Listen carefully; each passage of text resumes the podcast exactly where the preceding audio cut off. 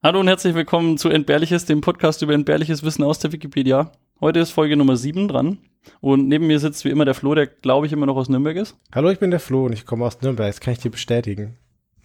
Und neben mir sitzt. Ich bin auch der Flo und ich bin auch aus Nürnberg. Ja, yeah, voll gut. Wir sind der einzige Podcast, glaube ich, gefühlt, der keine Sommerpause macht. Die anderen sind auch alle faul. Ja, das auf jeden Fall.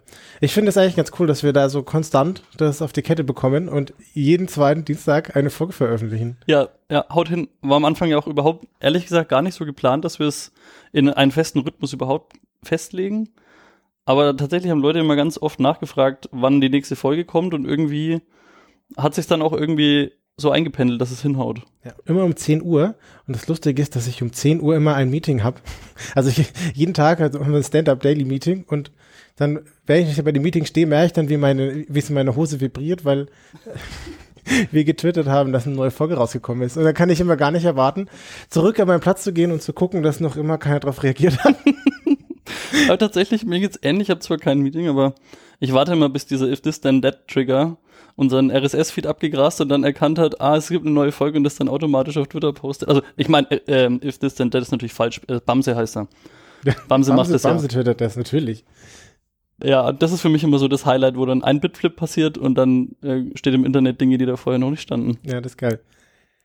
Wir bekommen Feedback von Hörern mittlerweile sogar. Also tatsächlich haben wir jetzt mindestens einen Hörer oder zwei, zwei Hörer. Mindestens einen, ja. Der Rest sind wahrscheinlich Bots, die den äh, Quatsch einfach nur gestreamt haben.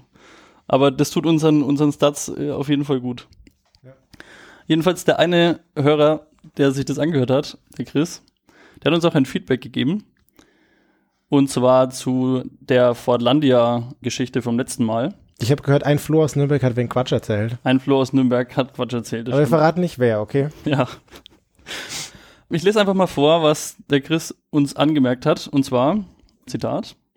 Bei der Geschichte um Fordlandia erzählt der Flo aus Nürnberg, dass der Kautschuk von Malaysia nach Brasilien geschmuggelt werden musste, was leider nicht stimmt. Tatsächlich war es historisch sogar andersherum. Kautschuk kommt aus Südamerika und wurde nach Asien geschmuggelt.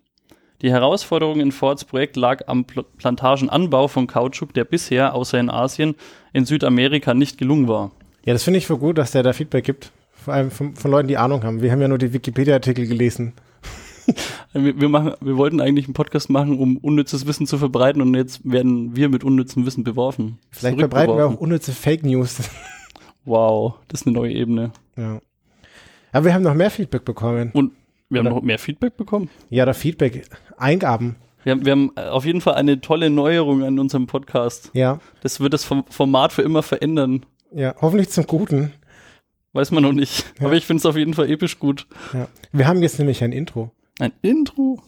Ja. Und die Idee davon kam von einem guten Arbeitskollegen von mir, dem Tillmann. Der hatte ein, der hat, wir saßen im Englischkurs, also wir haben in der Arbeit so einen äh, English Conversation Kurs und da hat er quasi ein Wort aufgebracht, was er quasi mit dem Englisch-Teacher besprechen wollte. Und dann sind wir darüber gekommen und dann hat er eine Melodie rausgesucht. Und die ist so geil, die ist, die ist so entbehrlich, diese Melodie. Das, aber es ist nicht nur die Melodie, es ist auch, also ich, ich spoilere jetzt nicht, aber es ist einfach das Instrument an und für sich, was so super obskur und eben deswegen so entbehrlich ist, dass es nichts anderes, es gab keine andere Alternative als das für so ein Intro, oder? Ja, also wirklich, also als wir es gehört haben, es war eigentlich klar. So, das muss es sein. Ich würde es einfach mal abspielen. Please ab. Und dann kann ich euch mehr darüber erzählen. Hit it, Joe! Ich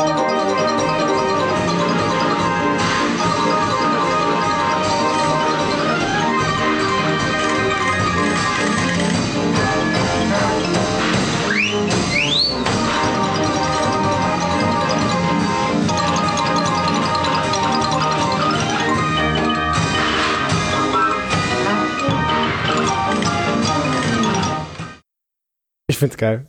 Es ist mega geil. Und all das, was man jetzt gehört hat, war ein einziges Instrument. Ja. Und zwar da, da, da, der Fotoplayer. Der Fotoplayer. Der Fotoplayer. Der Fotoplayer ist nämlich ein zusammen, das Wort Fotoplayer ist ein zusammengesetztes Wort und es besteht aus zwei Teilen. Überraschung. Hm, welche sind aus, das? Ja, und zwar Photoplay. Das ist der englische Begriff für Stummfilm Begleitmusik und Player Piano was ein selbstspielendes Piano oder ein selbstspielendes Klavier ist. Und wie man aus dem Namen jetzt schon ableiten kann, ist das ein Gerät, um bei Stummfilmen für Töne, Musik und so weiter zu sorgen, weil niemand schaut sich zwei Stunden Film ohne Geräusche an. Und dafür wurde ganz speziell dieses Gerät entwickelt. Es kam nämlich 1910 auf und es haben die Brüder Bert und Harold van Falkenberg aus Minnesota entwickelt. Und die haben das dann federführend auf den Markt gebracht. Und es gab dann auch andere Hersteller, die das getan haben, aber das waren die ersten und das waren die bekanntesten. Und die haben auch den Namen Photoplayer registriert. Und wie gesagt, der Filmer hat mir dieses Gerät empfohlen, äh, diesen, diesen Artikel empfohlen. Und ich finde es einfach grandios. Und weil da, da ist so viel Zeug dran und also man muss auch, glaube ich, einfach mal das YouTube-Video dazu anschauen. Ja, ich kann das empfehlen. Die Aufnahme, die ihr gehört habt, ist aus einem, aus diesem YouTube-Video und da ist so ein älterer Herr und der hat so ein Antiquariat und hat da verschiedene. Das ist übrigens Joe. Das ist Joe, genau. Deswegen hitte Joe und er soll es abspielen. Und der zeigt, da gibt es halt so einen Fernsehmoderator, der den halt daheim besucht und der hat unter anderem diesen Fotoplayer und auch noch ganz viele andere krasse alten, alten Geräte. Das ist super spannend. Und genau, uns geht's heute um den Fotoplayer. Und jetzt ist die Frage, ich habe gesagt, da sind ganz viele Instrumente drin, aber es ist nur ein Instrument. Was kann man denn da so hören? Also klar, das ist ein automatisches Keyboard, aber da ist natürlich auch ein Schlagzeug drin und ein Horn, weil braucht man halt. Es sind äh, verschiedene Klingen da drin versteckt, weil man braucht die natürlich für verschiedene Einsatzzwecke, zum Beispiel Türklingeln oder Telefonklingeln. Äh, wir sind ja bei Stummfilmen. Und dann gibt es auch eine Autohupe und es gibt ein Pfeifen, es gibt eine Triangel und natürlich auch eine Kuhglocke, weil das kann man immer mal gebrauchen. Wieso auch nicht? Also man muss sich das einfach vorstellen, ganz kurz noch, dass da ein Mensch davor sitzt, ja. der dieses ganze Ding bedient und all diese, ich weiß nicht, die Liste war noch nicht mal halb fertig, oder? Nee, das gibt es auch noch in allen möglichen Ausprägungen, das kann man haben, wie man will. Aber ich kann euch das gar nicht so gut beibringen, wie der Mensch, dem diese Maschine noch gehört und die Maschine selber. Und deswegen habe ich euch noch einen Soundschnipsel mitgebracht, wo der Typ mal die Maschine vorstellt und was sie so für Geräusche machen kann. This is a one-man orchestra. This is a Look one at all this over here. Yeah, yeah you have. You've got you have drums. You have horn, chime, locomotive. You can do. Get that train across the tracks. You got wind, crash cymbal, cymbal bass drum, tom tom, gunshot. You got triangle. Oh. How about a klaxon horn? Two automobiles coming at each other. And then uh, you have a doorbell, cowbell. Alice. This is a workout to it is just a workout. do this. It's an aerobic workout of 1912. Yeah, Es ist fantastisch, was da für Klänge rauskommen. Also wenn es irgendein Instrument gibt, was für diesen Podcast geeignet ist, dann ist das. Ja, das ist so viel Entbehrliches auf einem Haufen. Aber jetzt ist die Frage, ja, wir wollen natürlich noch ein bisschen drüber reden, ja, warum gibt es dieses Gerät? Also es gab quasi Stummfilmkinos und die waren äh, sehr beliebt. Und dann gab es die ganz kleinen Kinos, die hatten so einen einzelnen Mann oder Frau am Klavier. Die haben zu dem Spiel, zu dem Film Musik gemacht. Und dann gab es die riesengroßen Kinos, die hatten Kinokapellen oder Orchester mit drei bis zwanzig Personen, die live zu der Musik dazugespielt haben. Aber zwischen den klitzekleinen, die sich nichts leisten konnten, und die riesigen Kinos, die sich unfassbar viel leisten konnten, da gab es so eine Nische in der, in der Mitte oder eine relativ große Nische. Und da kam eben der Fotoplayer ins Spiel. Die haben zwischen 1912 und 1928 8 bis 10.000 von diesen Geräten hergestellt. Boah, das ist mehr als ich gedacht hätte. Das wäre eher so ein exotisches Ding, irgendwie so drei, drei auf der Welt und zwei sind im Krieg kaputt gegangen und einen hat Joe. Ja, der Joe hat ihn auf jeden Fall sehr gut gepflegt. Ja, und es gab dann auch deutsche Hersteller, die das hergestellt haben und äh, es gab es auf der ganzen Welt und wurde exportiert. Und es gab sogar extra Firmen, die dafür Musik gemacht haben. Also Filmmusik, die ersten. Und was an dem, was da noch interessant ist, oder ich, ich beschreibe euch mal den Ablauf. Also der Film kommt in die Kinos und dann gibt's halt so einen Filmvorsteher oder die, die Person, die den Film begleitet, mit, musikalisch begleitet. Und da, der Film läuft ab und die Person geht dann an diesen Fotoplayer. Und es gibt neben den ganzen Soundeffekten, die man machen kann, halt auch das automatische Klavier. Also du kannst es auch von Hand spielen. Aber das Coole ist, dass du das nicht zwangsläufig musst. Da gab's dann Rollen auf denen die Noten gestanden sind, also mechanisch lesbar für, den, für die Maschine. Und meistens hatte man mehrere Rollen. Und dann hatte man zum Beispiel für die eine Szene die eine Melodie und für die andere Szene eine andere Melodie. Und dann hat man die eine Rolle vorbereitet und die Maschine eingefädelt und hat es dann abspielen lassen und währenddessen hat man die andere Maschine vorbereitet, äh, die andere Rolle vorbereitet mit dem anderen Liedgut, sage ich mal. Das ist eigentlich DJing, Ja, genau. oder? Ja, und das krasse ist, es gibt eine andere Szene in dem Film, da macht er diesen Übergang. Er hat quasi so eine, so eine traurige Szene und dann klart es quasi auf und dann macht er so on the fly einen Wechsel von diesen beiden Melodien, von diesen zwei verschiedenen Rollen. Und dann geht die andere und hast gleich eine andere Stimmung und in der Zwischenzeit tauscht er die dritte, die, die andere Rolle wieder aus und macht eine dritte Rolle rein. Und Ganz dann, ehrlich, es waren einfach die ersten fucking DJs. ja, auf jeden Das, Fall. das geht ja nicht anders. Da habe ich noch gar nicht drüber nachgedacht. Sau geil. Ja, und dazu kann er dann eben hupen oder was auch immer pfeifen, was halt auch immer gut da reinpasst. Oder zwei Autos, die ineinander fahren. Ja, ja, genau, die hupen sich dann gegenseitig an. Genau, und es gab dann auch Firmen, die sowas hergestellt haben und dann waren diese Notenrollen, die gehörten nicht zwangsläufig zu dem Film, sondern es gab halt einfach so Musik, die man dazu gemacht hat. Und die, das ist lustig, diese Melodien haben dann so Angaben für den Filmvorführer. Also sowas wie Stimmungsangaben, das ist jetzt dramatisch unruhig, ja, wenn man irgendwie so ein, ich weiß ich nicht, irgendwie so eine spannende Szene hat, die irgendwie schlimm sein könnte und die Leute total gebannt sind. Oder es gab da standen so Hinweise drauf wie eilig, verfolgen, lustig. Also da kann man sich so eine, so eine Goofy-Szene oder irgendwie sowas ja, vorstellen. geil.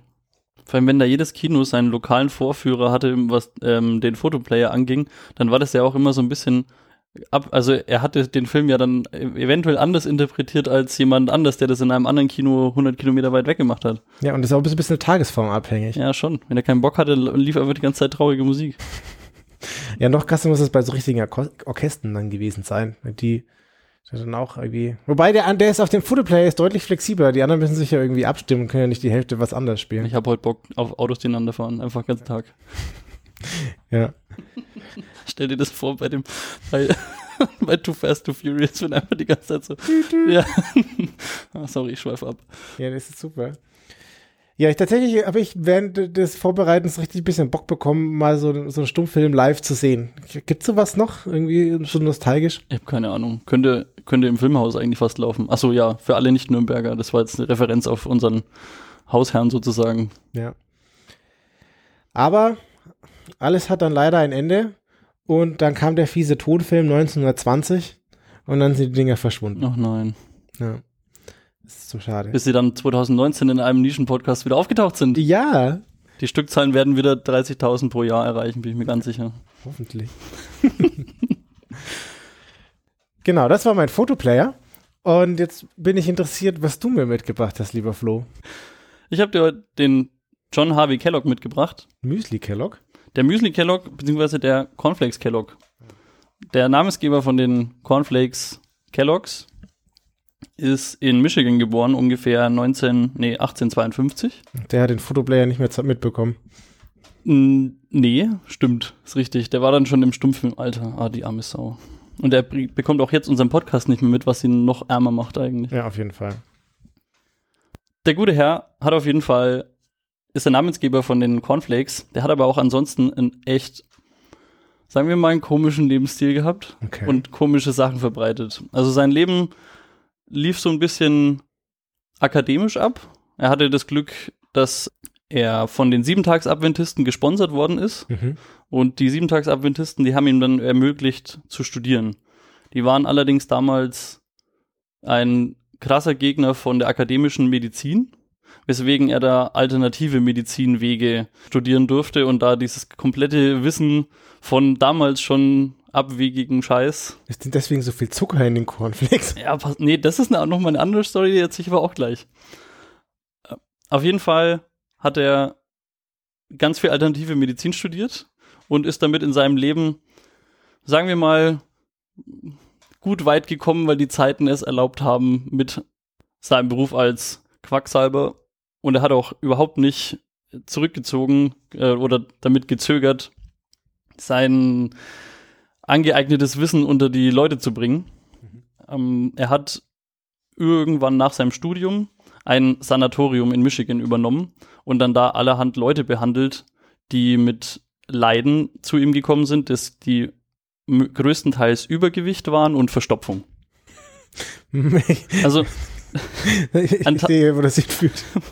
Ein Teil dieser Arbeit hat dazu geführt, dass wir heute Cornflakes haben, was erstmal eine gute Sache ist, weil, also ich esse die sau gern. Oh Gott, das hört sich an, als wäre es Product Placement. Ich esse die nicht gern, eigentlich sind die voll scheiße. Du machst Und- nur den Zucker. ich, ich leck eigentlich den Zucker runter und dann Stress schmeiß ich weg. Aber er hat sich für diese Leute im Rahmen seiner alternativen Medizin überlegt, wie behandle ich die denn? Und seine Behandlungsmethoden haben auf äh, ja, größtenteils vier Säulen gefußt, nämlich vegetarische Ernährung, was erstmal gut ist, so Hydrotherapie, das ist so Wasserzeugsbehandlung. Einläufe waren ein essentieller Standteil, Mhm. Bestandteil von der Behandlung und auch andere Leibesübungen. Ergänzend dazu, also seine ganze Theorie, warum es den Leuten schlecht ging, beruht eigentlich auf einer Sache, nämlich 90 Prozent aller Krankheiten sind irgendwie dem Magen oder dem Darm verschuldet. So. Diese Darmschmerzen oder beziehungsweise diese Darmprobleme rühren dann auf einer falschen Lebensweise her. Und zwar das Essen von Fleisch ist ganz, ganz schlimm. Der Genuss von Alkohol und Kaffee, das Rauchen, Gewürze in jeder Art und Form und das, das Ausleben von Sexualität. Sexualität ist eines der Lieblingsthemen von dem John Harvey. Er ist verheiratet gewesen, hat nach eigenen Angaben mit seiner Frau Ella den sexuellen Akt niemals vollzogen. Aber hat vier Kinder. Oder? Ja, klar, Jungfrauengeburt kennt man. Kennt man. Nee, ich weiß nicht, ob er Kinder hat, ich glaube nicht. Aber auch nicht nur der äh, zwischenmenschliche Akt hat quasi seine Aufmerksamkeit, sondern ganz im Speziellen die Masturbation. Das ist so, die Selbstbefriedigung ist auf jeden Fall der Teufel. Und er hatte auch so ein Buch drüber geschrieben und unter anderem diverse Hinweise ins, äh, verbreitet, mit denen er gegen die, die Masturbation quasi von der Welt fegen wollen würde. Da lese ich jetzt einfach mal kurz was vor. Zitat. Ein Mittel gegen Masturbation, welches bei kleinen Jungen fast immer erfolgreich ist, ist die Beschneidung. Die Operation soll, ich mag deinen Schnaufen. die Operation sollte von einem Arzt ohne Betäubung durchgeführt werden, weil der kurze Schmerz einen heilsamen Effekt hat, besonders wenn er mit Gedanken an Strafe in Verbindung gebracht wird. Bei Mädchen, so hat der Autor herausgefunden, dass die Behandlung der Klitoris mit unverdünnter Carbolsäure bzw. Phenol hervorragend geeignet ist, die natürliche Erregung zu mindern. Was ist immer los mit den Leuten? Jetzt mal ernsthaft. Ja, genau. Was ist los mit den Leuten? Also nur so viel dazu, was seine Meinung zu aller möglichen Art von Sexualität angeht. Mhm. So, jetzt muss man sich das so vorstellen. Also dieser Herr hat da so eine Klinik und bin irgendwie fettleibig oder ich habe andere Darmprobleme, ich gehe da rein. Und was passiert jetzt mit mir? Ich werde da jetzt erstmal ein bisschen angenommen. Ich lebe dann da so eine Zeit lang nach den Regeln eines John Harvey Mhm. und werde auf strenge Diät gesetzt. Hatten wir vorhin schon mit, äh, also nur vegetarisch äh, mich ernähren. Ich bekomme täglich Einläufe zur Darmreinigung, was jetzt bei Darmbeschwerden jetzt gar nicht so die schlechteste Idee ist. Und natürlich auch die eigenen Ernährungskonzepte im Sinne von, ich esse dann Cornflakes. Also Cornflakes sind quasi, wie bringe ich da jetzt halbwegs normales Essen noch zu den Leuten, die jetzt kein Fleisch und alle anderen Gewürze auch nicht mehr vertragen. Wenn es jetzt alles nicht geholfen hat und sich nach drei Wochen keine Besserung einstellt bei dem jeweiligen Patienten oder beziehungsweise jetzt bei mir, ich bin jetzt quasi da als Patient da, dann ja, dann wird man ein bisschen rabiater und entnimmt einfach Teile des Darms. Also man, ste man stellt ihn auf und nimmt einfach ein Stück Darm raus, näht wieder zusammen, hofft, dass der Patient überlebt. Das ist übrigens 1852 oder so oder Mhm. 78. Äh, Top-Hygienestandard, würde ich sagen. Ja, ja, saugeil, oder? Wird's machen. Viel zweimal. Zahlt die Krankenkasse nicht, muss selber zahlen, aber ist, glaube ich, wert. Ja. ja. Igelleistung. Und wenn es immer noch nicht funktioniert, also dann gab es eigentlich, also man hat ja dann alles gemacht. Man hat ja wirklich den Mensch ganz gut ernährt und war alles super und der hat voll super gelebt. Und wenn's, wenn er immer noch nicht gesund worden ist, dann gab es eigentlich nur eine Antwort, der hat heimlich masturbiert. Ach so. Muss einfach sein. Also das war wirklich dann in den harten Fällen, die wurden dann entlassen. Ich konnte dich nicht heilen, wenn du hier jeden Abend masturbierst, dann musst du jetzt leider wieder gehen. Deswegen bist du so dick. Oder was ist? Ja, genau. Schlägt sich alles auf deinem Darm nieder. Hm. Nach eigenen Angaben waren die Heilquoten sehr groß. Mhm. Kritiker Die Leute hatten panische Angst davor, entlassen zu werden. Unehrenhaft oder so. äh, unehrenhaft und mit nur noch der Hälfte Darm. Kritiker haben damals schon gesagt, ist halt auch kein Wunder, weil du die schweren Fälle gar nicht annimmst. Also wenn, wenn du wirklich was Ernsthaftes hattest, dann hat schon gesagt, nee, dann versau ich mir meine Quote quasi. Mhm. Aber tatsächlich ging das irgendwie damals recht gut. Ja, das, also, wa- was ich mal gehört habe, ist, dass du, dass so, so Quacksalber damals eigentlich recht leichtes Spiel hatten, weil ganz viele Krankheiten gehen von halt von alleine weg und wenn du dann so echte Ärzte hast, die zu der Zeit irgendwie Adalas oder so einen Quatsch gespielt haben, die haben es damit einfach schlimmer gemacht oder Quecksilber trinken, das ist ja dann, also das macht dann halt, ich habe ich hab Verstopfung, jetzt trinke ich Quecksilber, ja, dann hast dein Problem ist dann nicht mehr Verstopfung und wenn du dann halt quasi einfach nichts machst oder nichts, was irgendwie wirkt, dann ist es im Zweifelsfall besser. Nur das Problem ist, dass die halt jetzt noch immer an dem Stand stehen geblieben sind und die Medizin sich halt weiterentwickelt hat. Ich glaube, wir haben denselben Podcast letztens gehört, nämlich unseren Lieblingspodcast, das Ach, Ah, ja, ja! von denen wir ganz initial, also ich schweife jetzt kurz ab, auch mal sehr, sehr große Hilfe bekommen haben und ohne die es wahrscheinlich den Podcast auch nicht gäbe, weil wir da das ganze Equipment und das ganze Know-how einfach abfischen konnten und dann das weiter benutzen und jetzt sitzen wir hier nach sieben Folgen. Also Shoutout an die drei Guys. Ja. Auf jeden Fall, die Klinik funktioniert ganz gut. Man hat damals eigentlich echt gute Chancen irgendwie, also das war angesehen dahin zu gehen, er hatte auch irgendwie sich einen Namen und Rep Reputation aufgebaut. Unter anderem waren da auch zu Gast Emilia Earhart, ich weiß nicht, ob man sie kennt, eine, äh, die hat mal ein Flugzeug geflogen um die halbe Welt als erste Frau, irgendwie so. Und Drawback zur letzten Folge, Henry Ford war auch da. Der musste sich wahrscheinlich von seinem Rückschlag, seinem schweren finanziellen Rückschlag erholen, dass das in Südamerika nichts wurde. Ja. Vielleicht hätte er seinen Arbeiten Kelloggs geben müssen. Statt Burger. Ja, statt Burger. Wäre besser für die Ernährung gewesen.